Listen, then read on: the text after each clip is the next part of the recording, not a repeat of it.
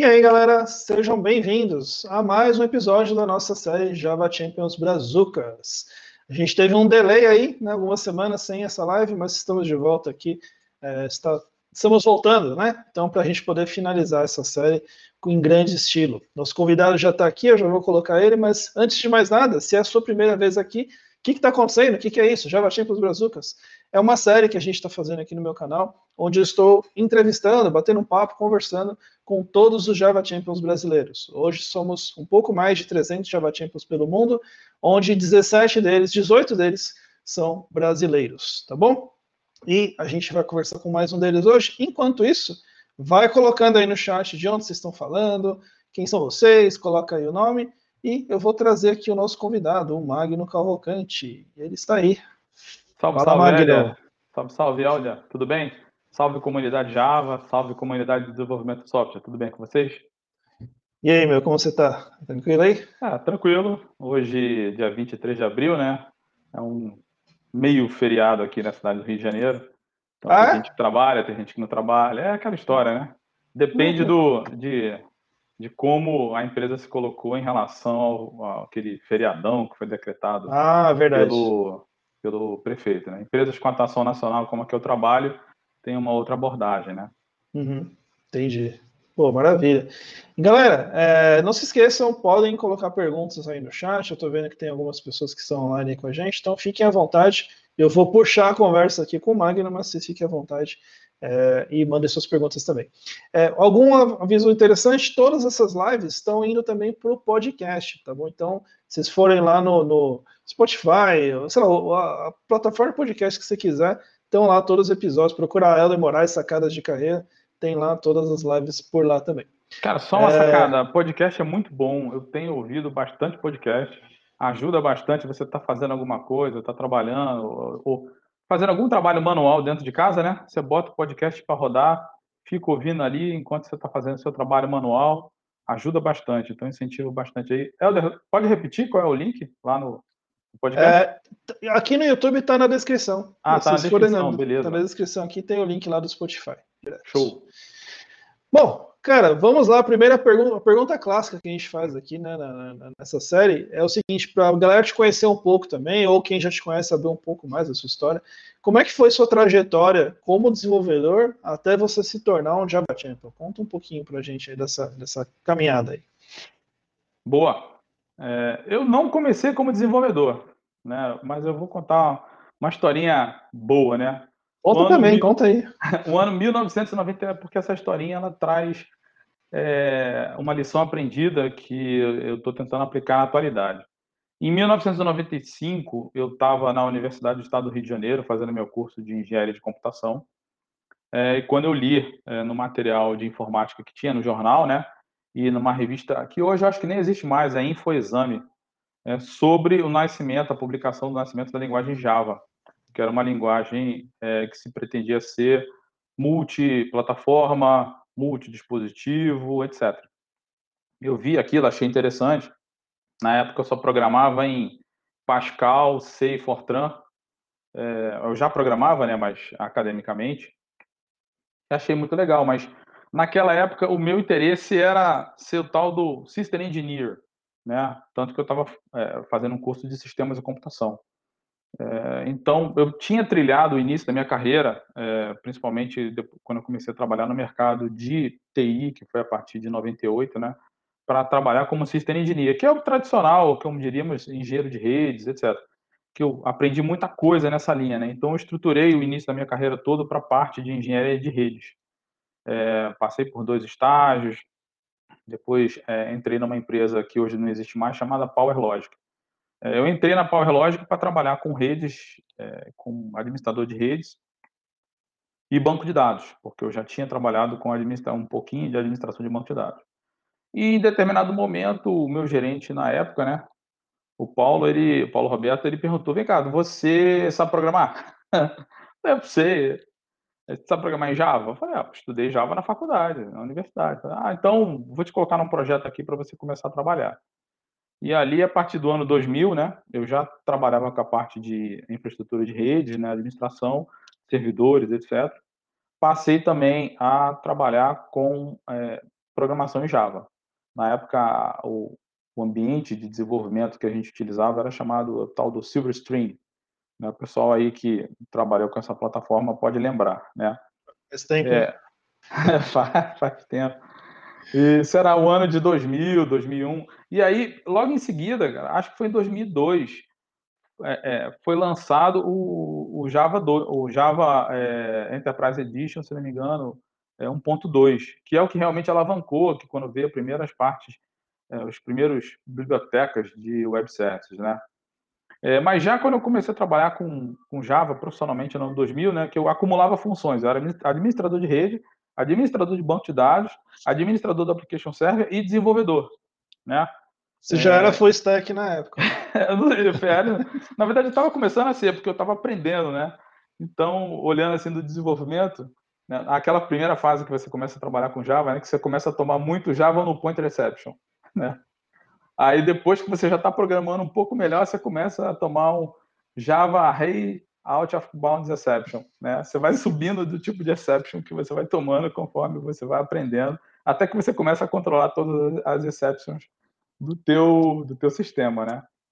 É, mas isso aí foi evoluindo e aí em paralelo o que, que eu senti, né? A empresa era de Belo Horizonte, eu estava aqui no Rio de Janeiro e eu senti uma falta de com quem trocar ideia, com quem conversar. Naquela época não tinha Orkut, não tinha Facebook, tinha nada. Era a única coisa que tinha era um tal do Yahoo Groups, né? Na verdade era o E-Groups, era o E-Groups. Nossa, verdade. Que, é, se eu não me engano, no final da década de 90 migrou, o Yahoo comprou e virou Yahoo Groups. E aí tinha o Yahoo Groups. Então, por causa dessa falta, né, eu comecei a entrar em alguns grupos na web e eu vi que pô, aqui no Rio não tinha nenhum grupo de Java, nenhuma comunidade. E aí eu criei no Yahoo Groups o, o, o Rio Jug, o grupo de Java do Rio de Janeiro. Já tinha visto no site da Sun na época, né, algumas coisas sobre grupo de usuário, etc. E comecei a enturmar, mas era só web, não tinha encontro, né, tal. É, e aí, assim, cerca de um ano depois, né, eu tinha criado o, Rio Jug é, no Yahoo Groups em abril de 2001 quase um, praticamente um ano depois, em, abril de 2002, né, eu vi um anúncio, a reunião do, do grupo de Java do Rio de Janeiro. Era escrito assim, grupo de Java do Rio de Janeiro, reunião presencial, primeira reunião, né? Vi nos fóruns aí, aí eu fui procurar quem era, quem era que estava envolvido, porque eu estava com um braço no Yahoo. Então, poxa, se alguém está fazendo algo é, físico, né, e tem essa essa entrada nos lugares, podemos se juntar. E aí eu conheci o Leonardo Chaves, Leonardo Chaves, o Hamilton Lima e o César Patrício, que estavam promovendo é, é, essa criação do grupo.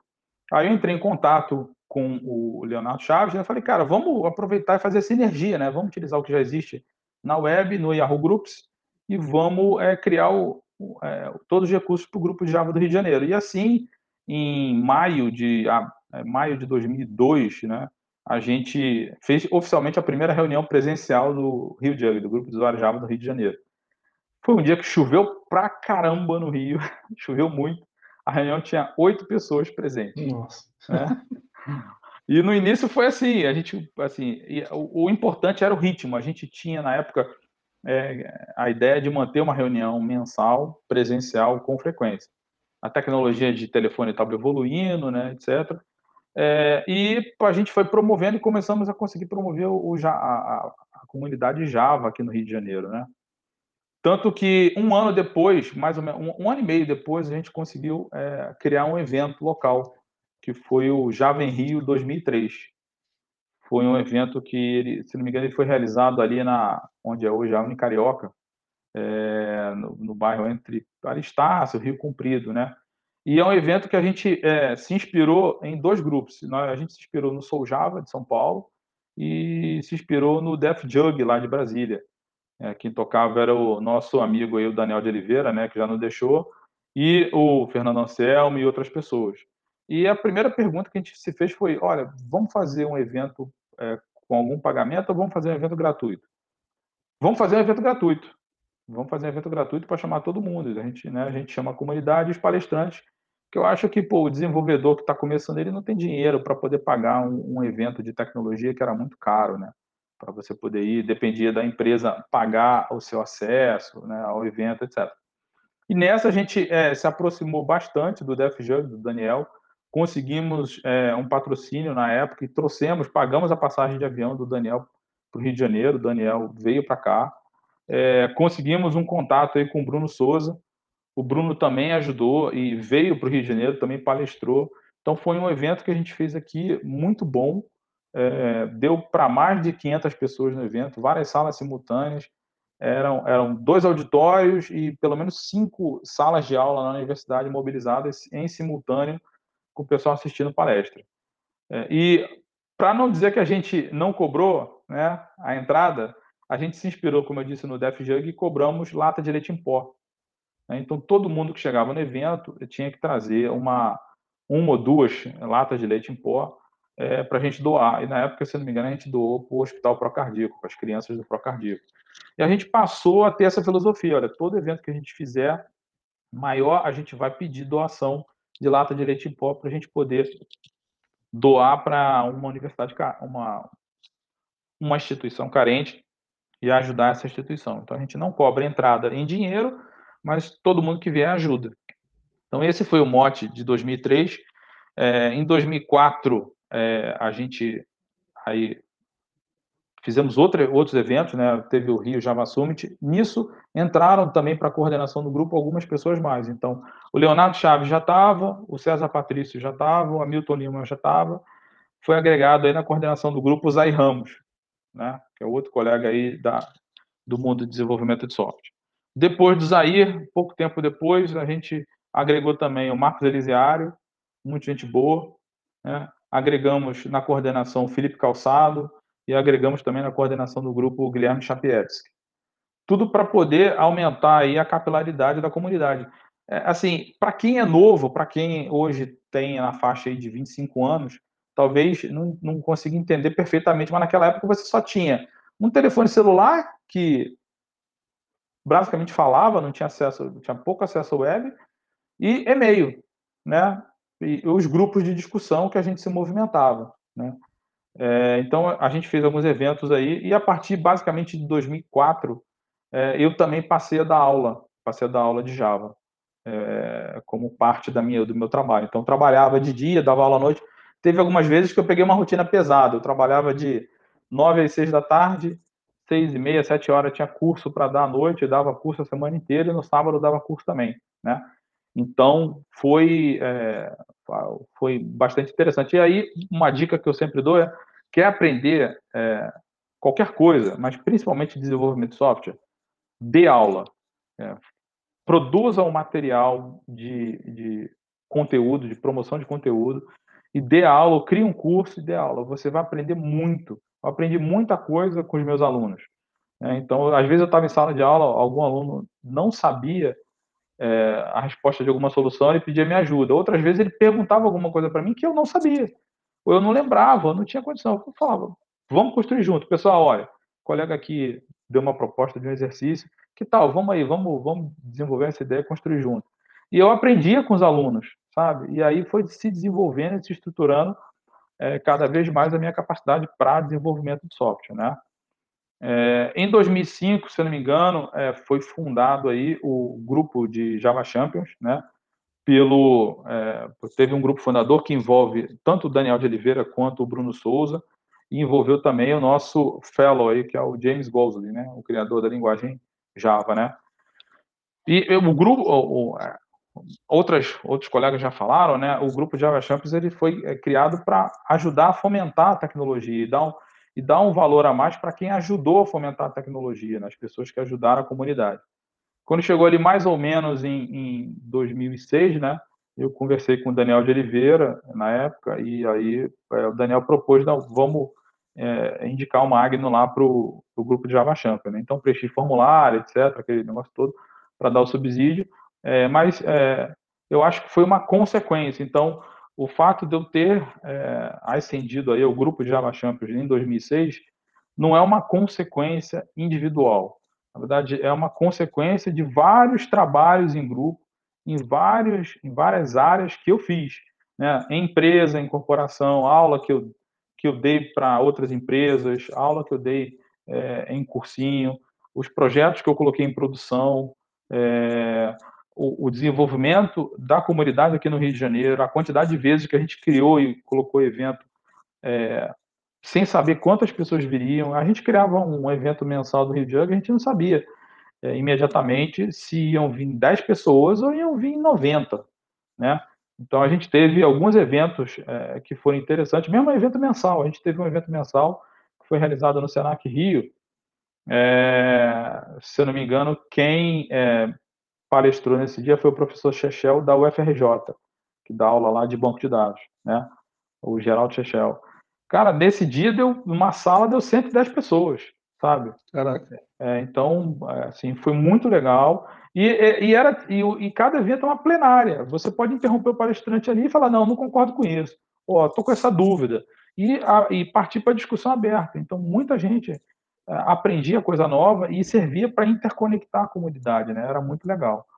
Então, é, o, o, fato de eu ter chegado a, a Java Champion foi uma construção que veio já se somar tudo, né? 10 anos de trabalho, é, levantando a comunidade. E, e, uma coisa que a gente tinha que ter como líder de grupo de usuário, eu acho que é fé, cara. fé, fé que vai dar certo, fé que o, a reunião, o grupo, o web, fé nas pessoas, sabe?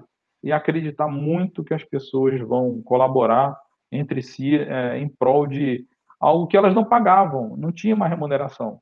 E, e nenhum dos coordenadores do Rio Jug pagava ou tinha alguma remuneração vinculada ou ganhava algum prêmio ou algo assim, era tudo feito na modalidade de doe seu tempo em prol da comunidade.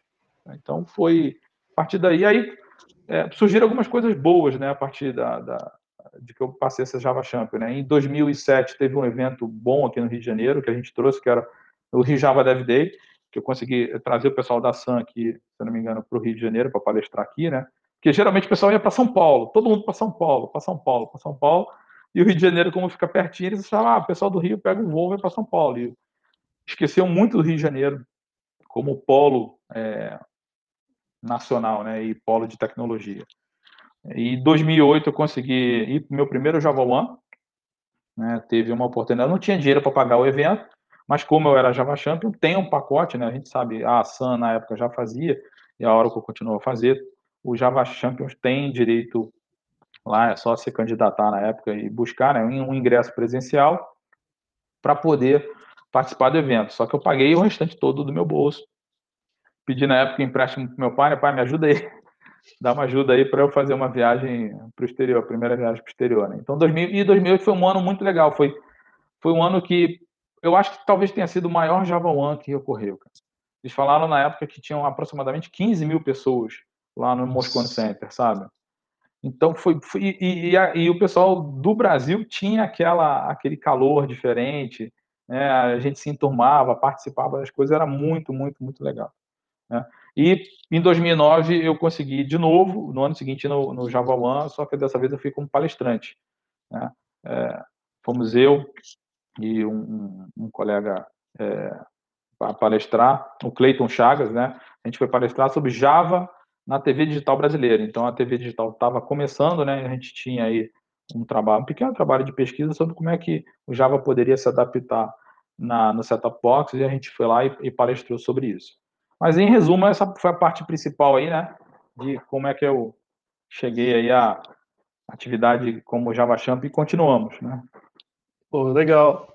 Pegando um gancho aí, você falou que é, por você ter virado Java Champion, isso facilitou algumas coisas, inclusive a ida no evento. Né? Eu queria falar um pouco sobre isso. O que, que você vê que mudou na sua carreira a partir do momento que você virou em Java Champion? Assim, você teve mais oportunidades, você teve facilidade para conseguir mais coisas, você teve, sei lá, é, mudou alguma coisa para você, assim, que você percebe notoriamente, nossa, antes de eu ser Java Champion era assim, depois ficou assado. Você teve alguma coisa assim?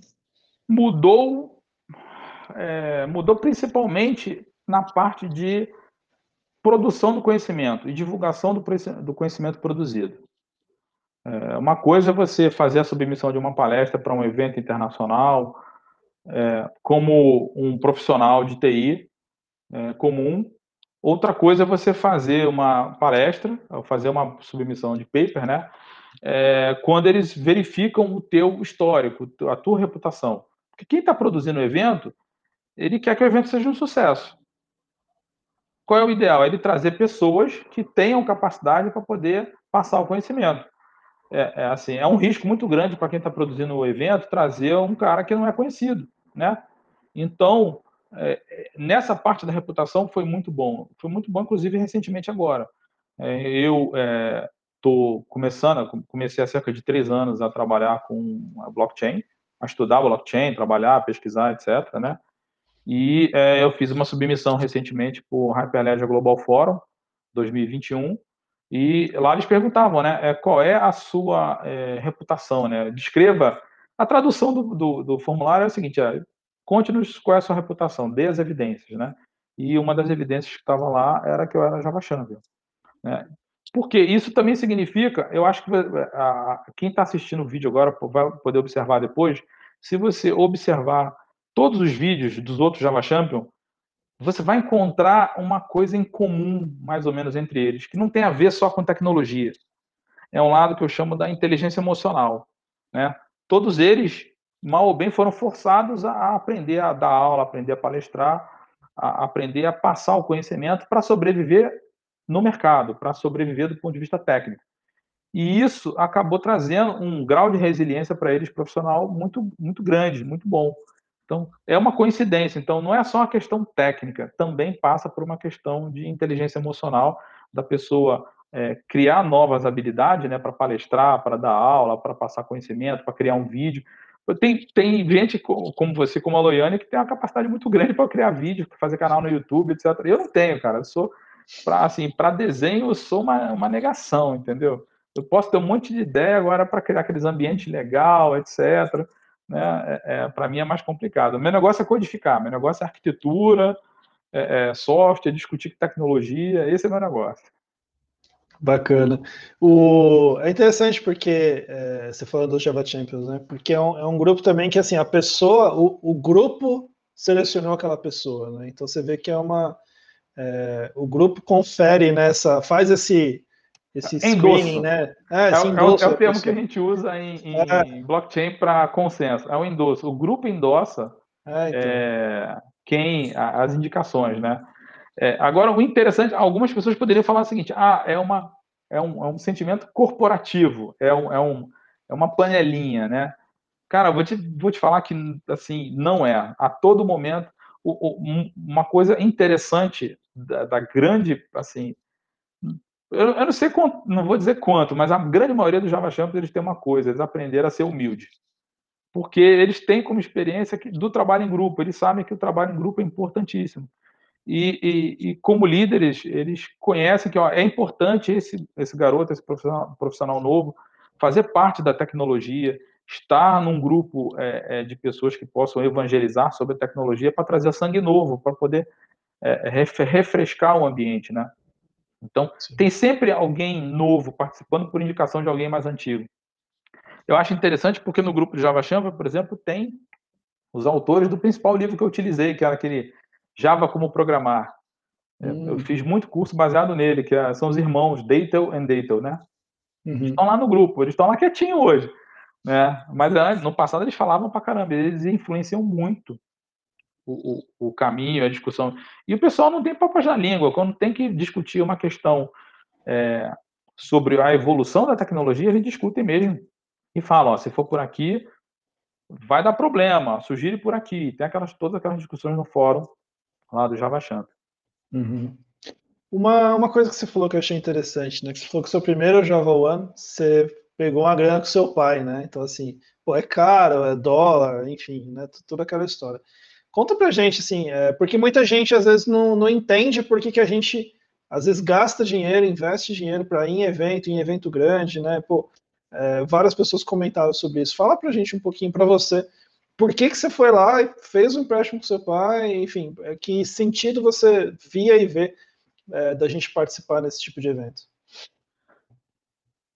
Uh, um, um, o, o, profissional ele tem algum, algumas, algumas fases na carreira dele, né? E principalmente o profissional que tem ali entre 20 e 30, e entre 30 e 35 até 40 anos, ele precisa desenvolver a, a reputação dele, né, a experiência dele, a reputação dele no mercado. Então, esse era um ponto de era um ponto particular meu de desenvolver reputação, ser reconhecido como é, uma, uma, um profissional técnico, uma pessoa técnica no mercado que tem uma qualificação é, diferenciada. Do ponto de vista da comunidade, eu queria levar as demandas do Rio Jug lá para o fórum de é, Jug Leaders no, no, no Java One. Então, eu sabia que tinha uma reunião lá, tinha algumas reuniões, né, o, o, Birds of Fear, que geralmente eram eventos à noite, ou fora do horário, que, onde se discutia o futuro da tecnologia. Então, é, ir lá é, é, para poder reconhecer o que estava sendo discutido, tentar influenciar nessas discussões e trazer novidades é, para o Brasil, para a discussão da tecnologia aqui. Então, hoje a gente fala muito de cloud, cloud, cloud, cloud. Essa discussão de cloud, ela começou em 2008 e 2009. Então, é, lá em 2009, quando eu estava no no Java One, começou a se discutir como levar a cloud para as massas, para o alto nível, né? Então, uma coisa que se começou a discutir muito lá atrás e, e, e, que acaba aparecendo três, quatro anos depois. Então, uma importância de ir nesses grandes eventos de tecnologia é você ver coisas naquele momento elas vão para as massas é, dois, três, quatro anos depois. Né? É, muitas vezes a gente não tem dinheiro como profissional de tecnologia para bancar um evento desses. Você não tem dinheiro, primeiro porque o ingresso para um evento é, ele não é parcelado, ele é pago de uma vez só. Segundo que se for um evento internacional é em dólar, então você tem que fazer todo um planejamento para poder viajar. E quem não faz o planejamento é, é, acaba tendo um problema lá, às vezes não consegue se for. Nos Estados Unidos, é, ele pode até ter o, o visto para entrar, mas não vai conseguir entrar porque não vai ter o dinheiro no bolso ou o cartão de crédito para provar que ele pode se manter durante aquela uma semana ali. Então tem que ter esse planejamento.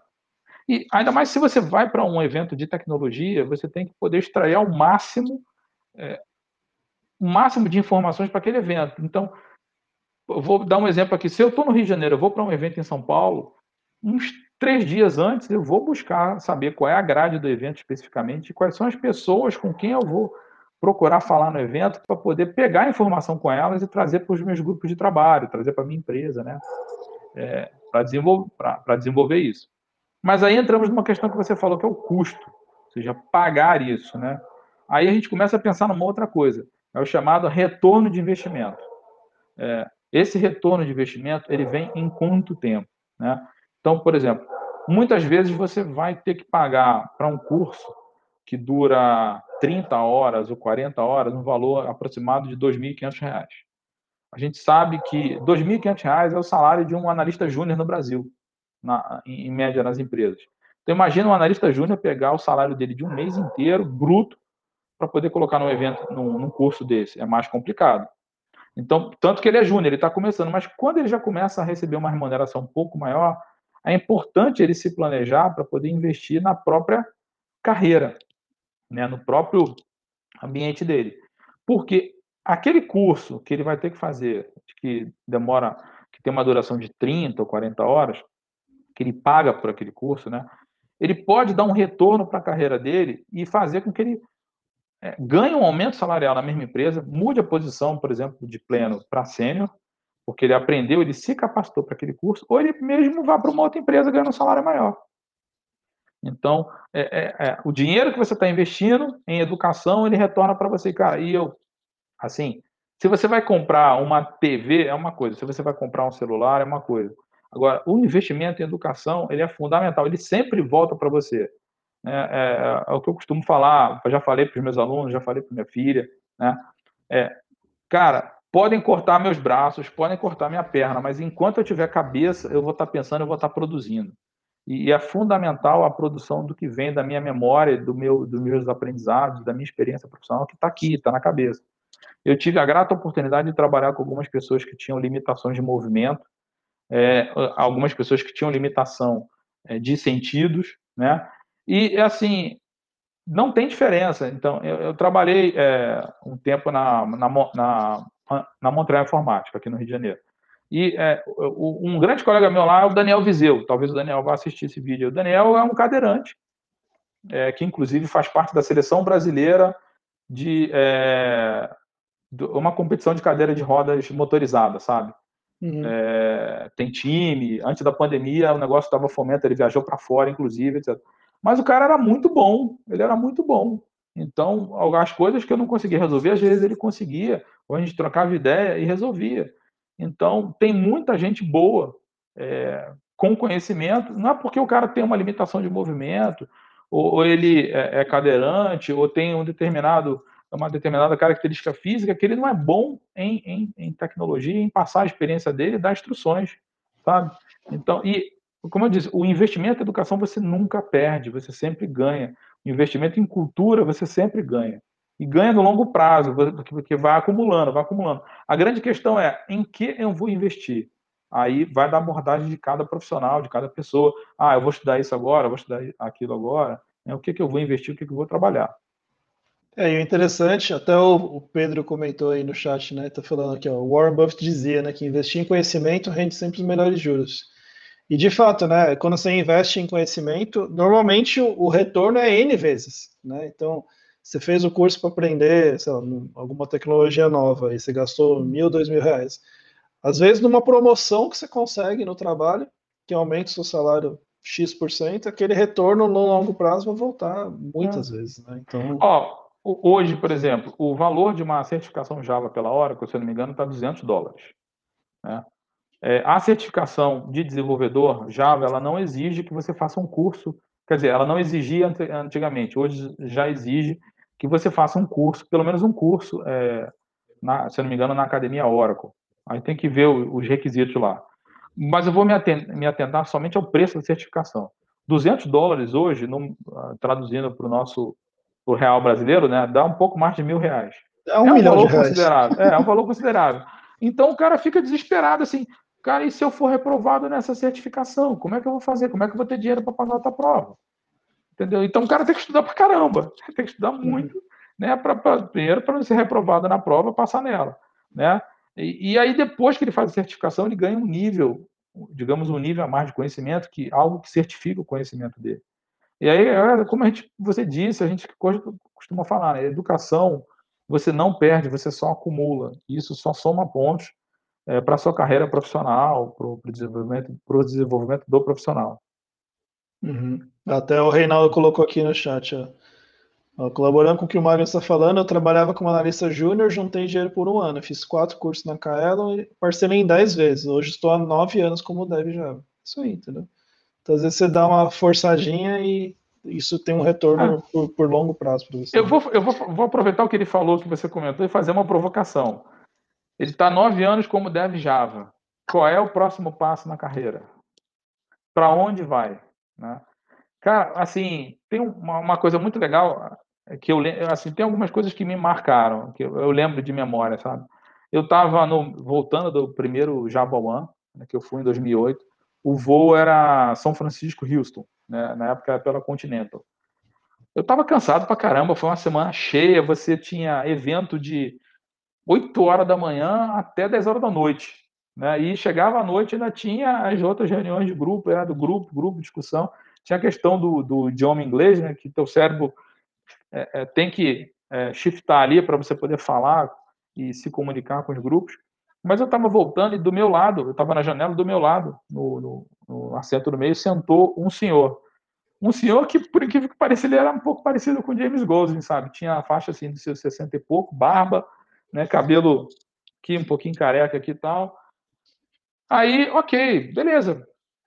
Estou tocando voo, né? Então o avião subiu, entrou na, na, na, altitude de cruzeiro. De repente, aquele senhor me saca um livro, cara, escrito em cima assim, né? Java 2. Sabe? Oh. Um livro dessa grossura, assim, três dedos de altura. Já, ele tinha 60 e poucos anos, barbão, barba branca. Ele poderia ser Papai Noel aqui no Brasil. É, é, no shopping no final do ano, sabe? Ele sacou, o livro já estava marcado, ele começou a ler, cara.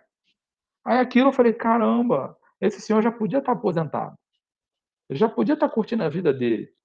Falei, pô, ele está ali estudando, está lendo, cara, está se informando. Falei, aquilo ali, pô, me, me chamou a atenção, entendeu? Falou, a gente nunca pode parar de estudar. Você nunca pode parar de, de ganhar um novo conhecimento, seja é, vertical, né? Seja uhum. na própria tecnologia que você trabalha, seja em outras verticais para te dar conhecimentos que vão agregar valor para o seu trabalho aí.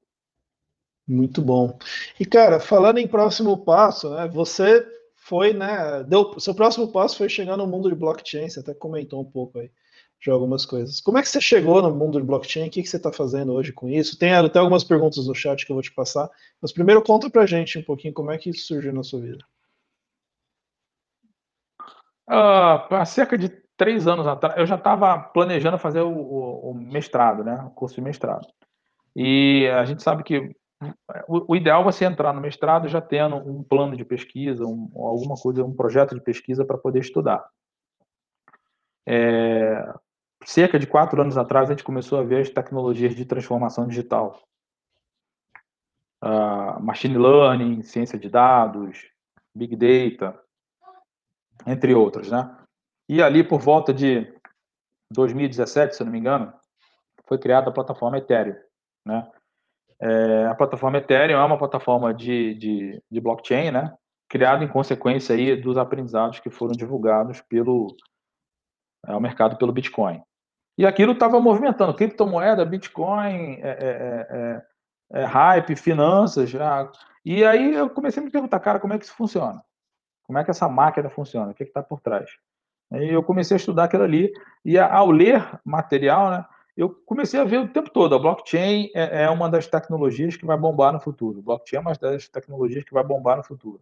O tempo todo eu via isso, aqui, ali, aqui, ali, aqui, ali. Aí eu lembrei lá em 1995, quando Java apareceu, que as revistas de tecnologia falavam essa tecnologia aí tem tudo para se firmar como uma das principais plataformas de desenvolvimento em ambiente de software no futuro. E naquela época, eu estava investindo na área de infraestrutura e redes, de banco de dados. Né?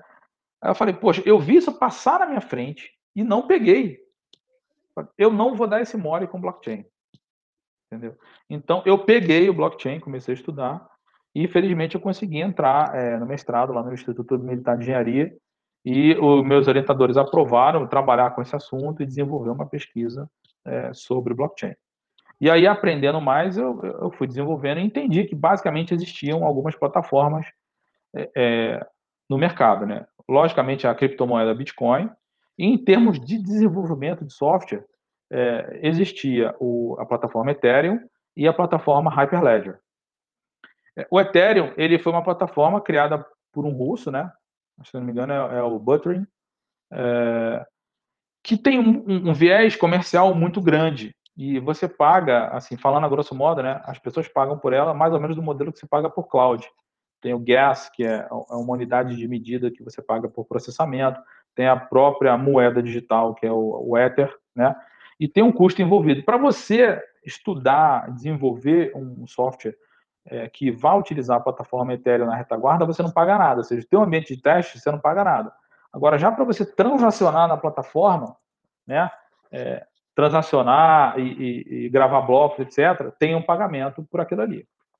O outro lado tinha a plataforma Hyperledger, que é uma plataforma baseada numa fundação, que é a própria Hyperledger, que tem os seus frameworks, essa fundação tem diversos players no mercado, a IBM está lá, a Microsoft, a Oracle, a Amazon participando, e é uma plataforma open source. E eu aprendi ao longo da minha carreira, cara, investe em plataforma open source. Seja, porque a, é, é, a comunidade é maior, né? Aquela história, se você quer ir rápido, vá sozinho. Se você quer ir longe, vá em grupo. Né? Então, tinha um ecossistema que estava crescendo, estava se desenvolvendo na época, se não me engano, o Hyperledger Fabric estava na versão 1.2, né? Estava é, se desenvolvendo, eu falei, eu vou por aqui, porque o custo para eu é, testar e implementar em casa é zero. Eu posso baixar o framework igual eu baixava o JDK. Então não tem problema. As linguagens que ele aceita para poder trabalhar com smart contracts são o Go, JavaScript e Java. Eu falei, opa, JavaScript e Java, legal, né? Vamos lá, né? Pô, já está aqui no sangue, então vamos tocar. Ah, e para botar em produção? Ah, para colocar em produção depende de efetivamente alguém ter um serviço, um ambiente, mas, por exemplo, eu, como pessoa física, posso comprar uma conta na Amazon lá, pagar a conta e instalar um ambiente e eu mesmo colocar e tocar. Né? Então, aquilo ali me chamou a atenção e eu desenvolvi e eu é, é me orientei para trabalhar com Hyperledger. Né? É, dentro do mestrado, e desenvolvi uma pesquisa em cima dele, porque é, é, é, o, o, a instituição na qual eu estudei, né, que eu fiz o mestrado, que é o Instituto Militar de Engenharia, ele trabalha com o conceito de serviço público, que você tem pouco recurso, muito pouco recurso, e se dá prioridade para as plataformas open source, inclusive porque as plataformas open source elas podem ser verificadas. Eu posso ter verificação cruzada. Então, se você fez um código, um outro pesquisador pode verificar a efetividade, a eficácia, a qualidade do seu código. Isso faz parte do processo de pesquisa, a revisão por pares. Então, o fato da plataforma ser open source, ela permite a, a revisão por pares, que é muito importante na pesquisa científica, né? É, e aí eu, eu fui por ali, investi, investi naquela linha ali. Em seguida, eu comecei a discutir, cara, mesma coisa lá do Java. Quais são as pessoas com quem eu posso trabalhar e discutir presencialmente, conversar presencialmente sobre a é, plataforma Hyperledger, os frameworks dela. Né? Aí eu comecei a me envolver com os grupos que já existiam, né? identificar as pessoas que eram, acabou sendo muitas pessoas que já estavam no ambiente Java, sabe? Eram é, é, as mesmas, mais ou menos as, mesmas, as mesmas pessoas, tinham umas caras novas, mas é uma característica interessante. A maioria do pessoal que estava tá nos grupos trabalhando né, com a Hyperledger é o pessoal de trintão, quarentão, né? A maioria do pessoal tem mais de 40, que é o pessoal que já passou por várias tecnologias, já está mais estável em termos de carreira e está trabalhando nessa plataforma. E aí eu é, me juntei ao, ao Hyperledger Chapter Brasil e eu tenho participado das reuniões, é, é, feito meu, minhas inserções lá e discutido com o grupo, evoluído, etc. Eu é, não estou conseguindo, por exemplo, nesse momento colaborar mais, porque eu estou no meio de trabalhos de pesquisa e aquela, aquela história, você tem que dosar seu tempo. Então, por exemplo, o, o grupo, é, o HyperEdge Chapter Brasil, ele do final do ano de 2020 para 2021, teve uma renovação dos coordenadores. Né? Eu não me indiquei, né? ou seja, eu não é, me levantei a mão, ó, eu quero concorrer para ser coordenador, porque eu sei do meu tempo. E aí a gente entra em outra coisa, que é o gerenciamento do tempo. Né? Todo profissional tem que saber, aprender a gerenciar o seu tempo da melhor maneira possível. Porque senão ele começa a se meter num monte de compromissos que ele não consegue dar conta, ele não consegue entregar. Eu chamo de entregar é colocar software em produção. Né? Então, o desenvolvedor, e aí, para ele ir para o mais alto nível, de mais experiência, ele precisa saber gerir o tempo dele. Quanto tempo ele fica com a equipe, quanto tempo ele fica sozinho, quanto tempo ele investe em educação, quanto tempo ele vai dedicar para fazer relacionamento e networking com outros grupos de tecnologia e, e o quanto de, naquele tempo ele vai dar para esses outros grupos. Então, eu não, eu não conseguia encaixar esse compromisso de dar meu tempo naquele momento, que é um alto compromisso, né, para gerenciar e trabalhar como coordenação do grupo. Mas é para isso que existe comunidade, para isso que existe grupo. Outras pessoas se candidataram e estão sustentando o grupo. Talvez mais para frente eu consiga falar, ó, esse período aqui eu quero tentar trabalhar em prol é, da comunidade HyperEdge Brasil, para desenvolver os grupos de discussão e desenvolver a plataforma Hyperledger de maneira geral. A mesma coisa, mais ou menos, acontece na plataforma Ethereum, que é uma outra, que é um outro grupo, tem outros grupos no Brasil que trabalham com ela, desenvolvem, tem fórum, tem discussão, etc. Todas duas baseadas no mesmo conceito, que é blockchain. Agora, uma coisa interessante que a gente pode chamar a atenção é o seguinte: é, linguagem de programação. Para eu poder trabalhar, eu já conhecia Java. Eu falei, o que, que eu posso fazer aqui? na minha pesquisa e nos trabalhos que eu tenho feito, eu tenho utilizado JavaScript. Porque o JavaScript evoluiu muito em termos de runtime e, e hoje já dá para a gente trabalhar com ele com uma velocidade de processamento muito grande. E é uma maneira de eu ter a, o front-end, o back-end numa única linguagem e o, o, pessoal que trabalha, por exemplo, com Angular, com, com frameworks de front-end, poder entender mais facilmente o código-fonte. Uhum. Cara, é, vou pular agora para umas perguntas da galera. É, é bom, aqui, boa, boa. É, deixa eu pôr na tela uma aqui, tá? Do Michel. Ele fala o seguinte: Você acredita que os desenvolvimento de aplicações blockchain são diferentes das tradicionais? E aí ele continua, ele fala o seguinte: ou blockchain continua sendo apenas meio e não fim? Ótima pergunta, obrigado por ela. É, eu vou tentar resgatar uma coisa da minha experiência profissional. Eu já tive em equipes que eu trabalhei no passado, é, desenvolvedor, a gente contratou um desenvolvedor que ele, um dos motivos que a gente contratou ele, é que ele era certificado em Java Standard. Era a certificação que ele tinha. É, cerca de um mês depois, a gente começou a trabalhar, desenvolver o projeto, né, etc. ele começou a perguntar, né, para mim ou para outros membros da equipe, como fazia determinados fragmentos de código para implementar o caso de uso, ou a especificação do caso de uso que estava implementado. E eu comecei a achar estranho aquilo, sabe? Poxa, mas o cara é certificado, está perguntando coisa básica de como é que ele vai traduzir um caso de uso num código, né? E aí vem a primeira coisa, o desenvolvedor, é, principalmente o júnior e o pleno, ele foca muita coisa na tecnologia em si, porque a tecnologia é fácil, é ele, máquina, máquina é ele. É, e tem uma outra área que é muito importante focar, e aí eu até recomendo para o pessoal se desenvolver, que é na área de engenharia de software. Por quê? É a área de construção. Você tem uma parte do levantamento de requisitos. Mesmo em projetos ágeis, você tem uma fase de levantamento e análise de requisitos.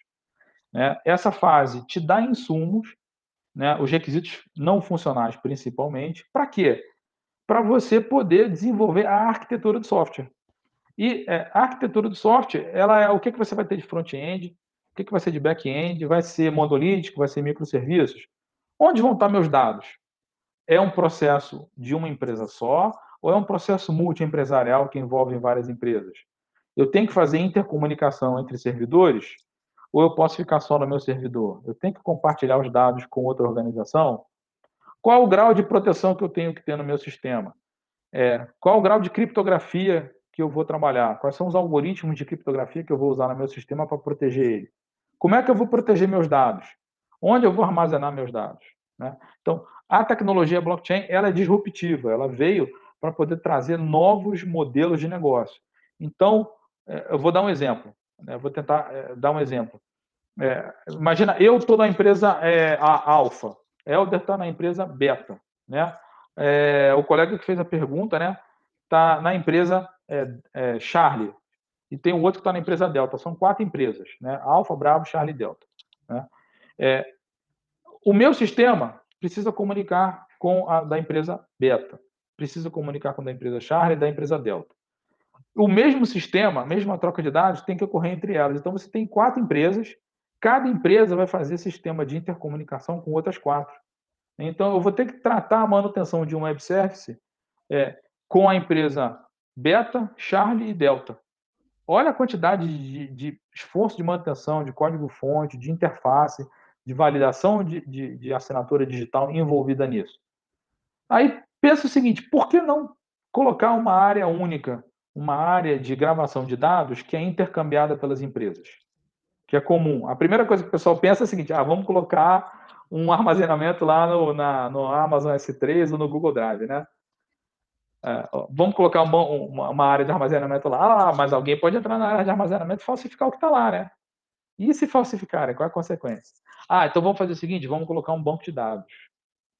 Vamos colocar um banco de dados. Ok. Aí vamos supor, o banco de dados fica, a administração dele é, é, com a empresa Delta, né, que ela está lá. Ou seja, ele é um banco de dados que é distribuído, mas ele está sendo administrado com a empresa Delta. E a empresa Delta sofre um ataque terrorista, né?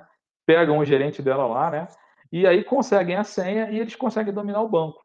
Então, como é que a gente faz para ter a descentralização dessa administração e a distribuição dos dados de maneira equânime no sistema.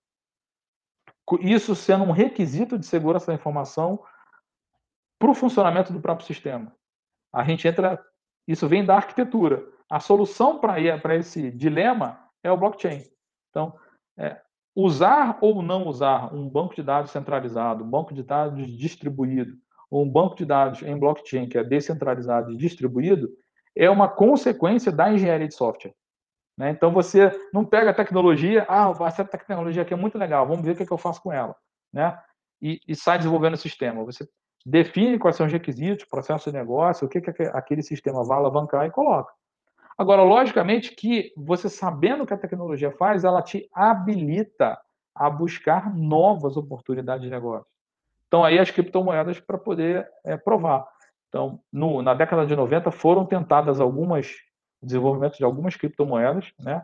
inclusive no início dos anos 2000, e te esbarravam nesse problema, onde vai ficar a base de dados, onde vão ficar os dados, como é que a gente garante é, é, a questão do, da irretratabilidade, como é que a gente garante a questão da integridade, né? E é, o paper de 2008, né, que foi divulgado aí pela, pelo Satoshi Nakamoto, que é um pseudônimo, a gente não sabe se é de uma pessoa ou de um grupo, ele veio trazer as, muitas bases aí do que hoje a gente trabalha com blockchain. Né? Então, o blockchain vem como é, um banco de dados mais especializado que tem características próprias e que habilita novos modelos de negócio. Por isso que você está vendo criptoeconomia, etc.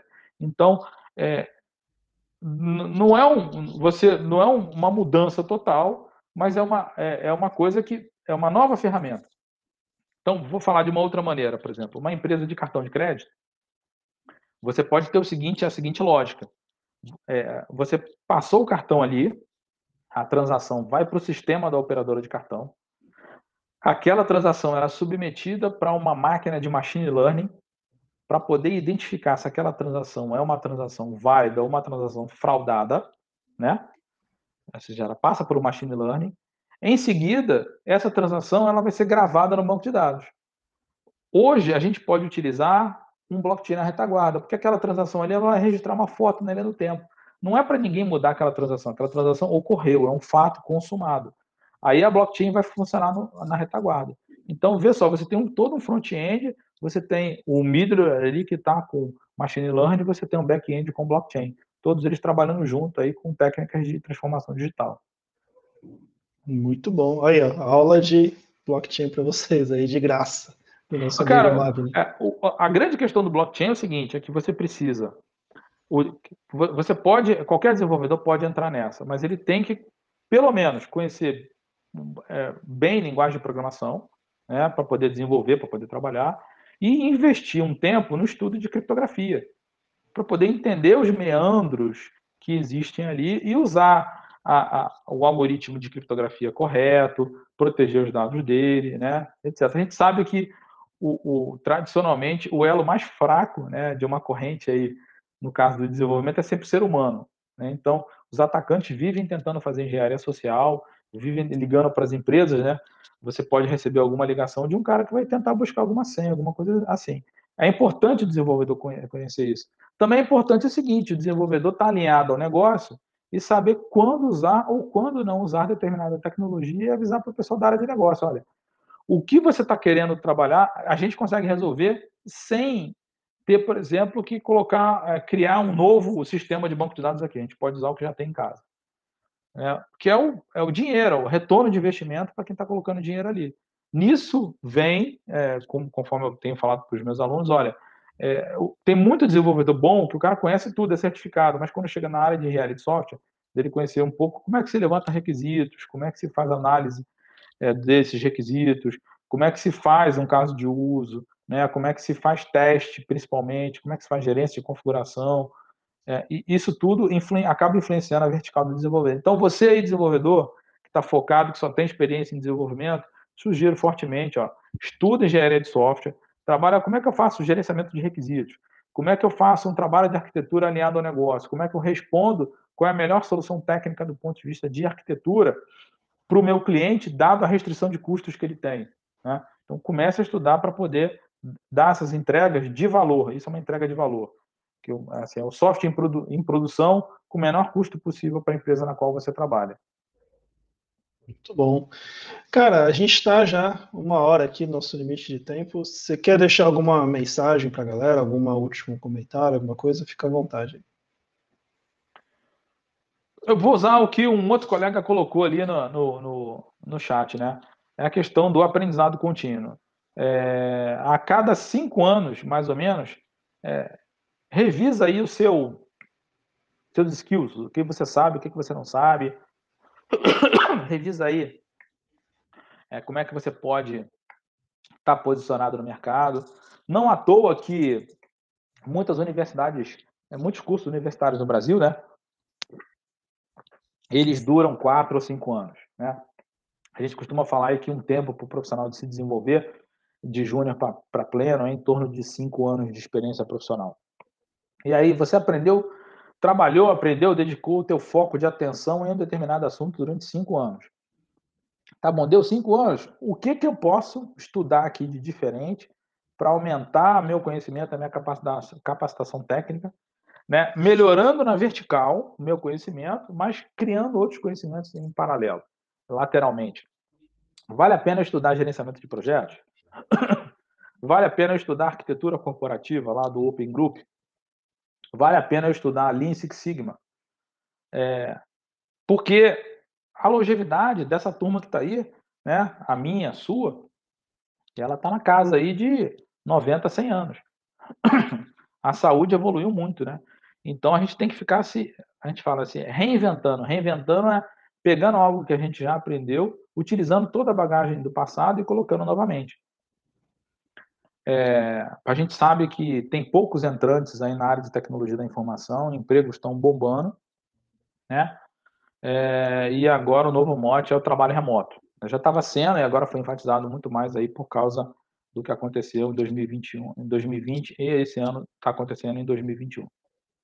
Então a mensagem final é sempre é, estudar, trabalhar, é, desenvolver novos conhecimentos.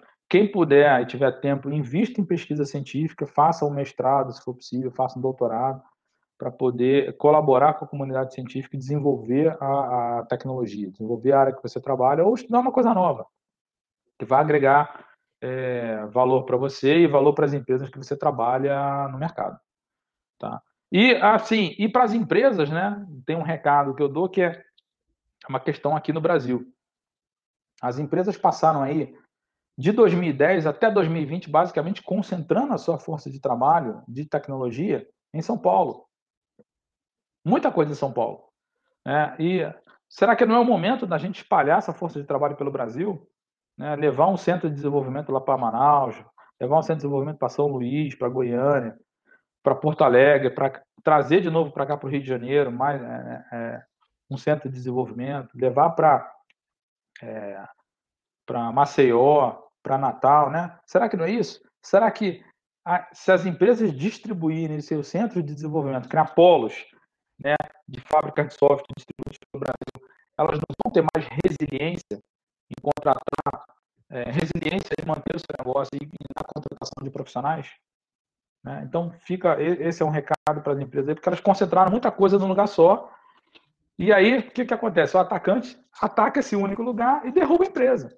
Né? A melhor coisa é a descentralização. Descentraliza o seu negócio, tra... contrata gente do Brasil inteiro. Tá? Então, tem gente muito boa no Nordeste, no Norte, aqui no Sudeste também, é... no Sul, em tudo quanto é lugar do Brasil tem gente boa. Tá? Então, é... uma coisa que as empresas estão falando, ah, só posso te contratar se você morar em São Paulo. Eu falei, tá bom, mas agora posso morar em qualquer lugar do mundo e trabalhar com desenvolvimento de software. Né? Então, é, lembrem, né, empresas, por favor, invistam aí nos talentos que tem espalhados pelo Brasil tem muita gente boa aí nesses é, rincões do Brasil longínquos aí que podem ajudar e agregar valor para vocês. E aí vou puxar a palhinha para mim, né? Quem puder, olha, tem muito desenvolvedor bom aqui no Rio de Janeiro, tá? Contratem desenvolvedores aqui do Rio de Janeiro, né? O pessoal da comunidade aqui que pode agregar muito valor aí. Para dar um pulinho, é, é, o Rio de Janeiro para a BH e a São Paulo é rapidinho, né? Esse é o recado aí.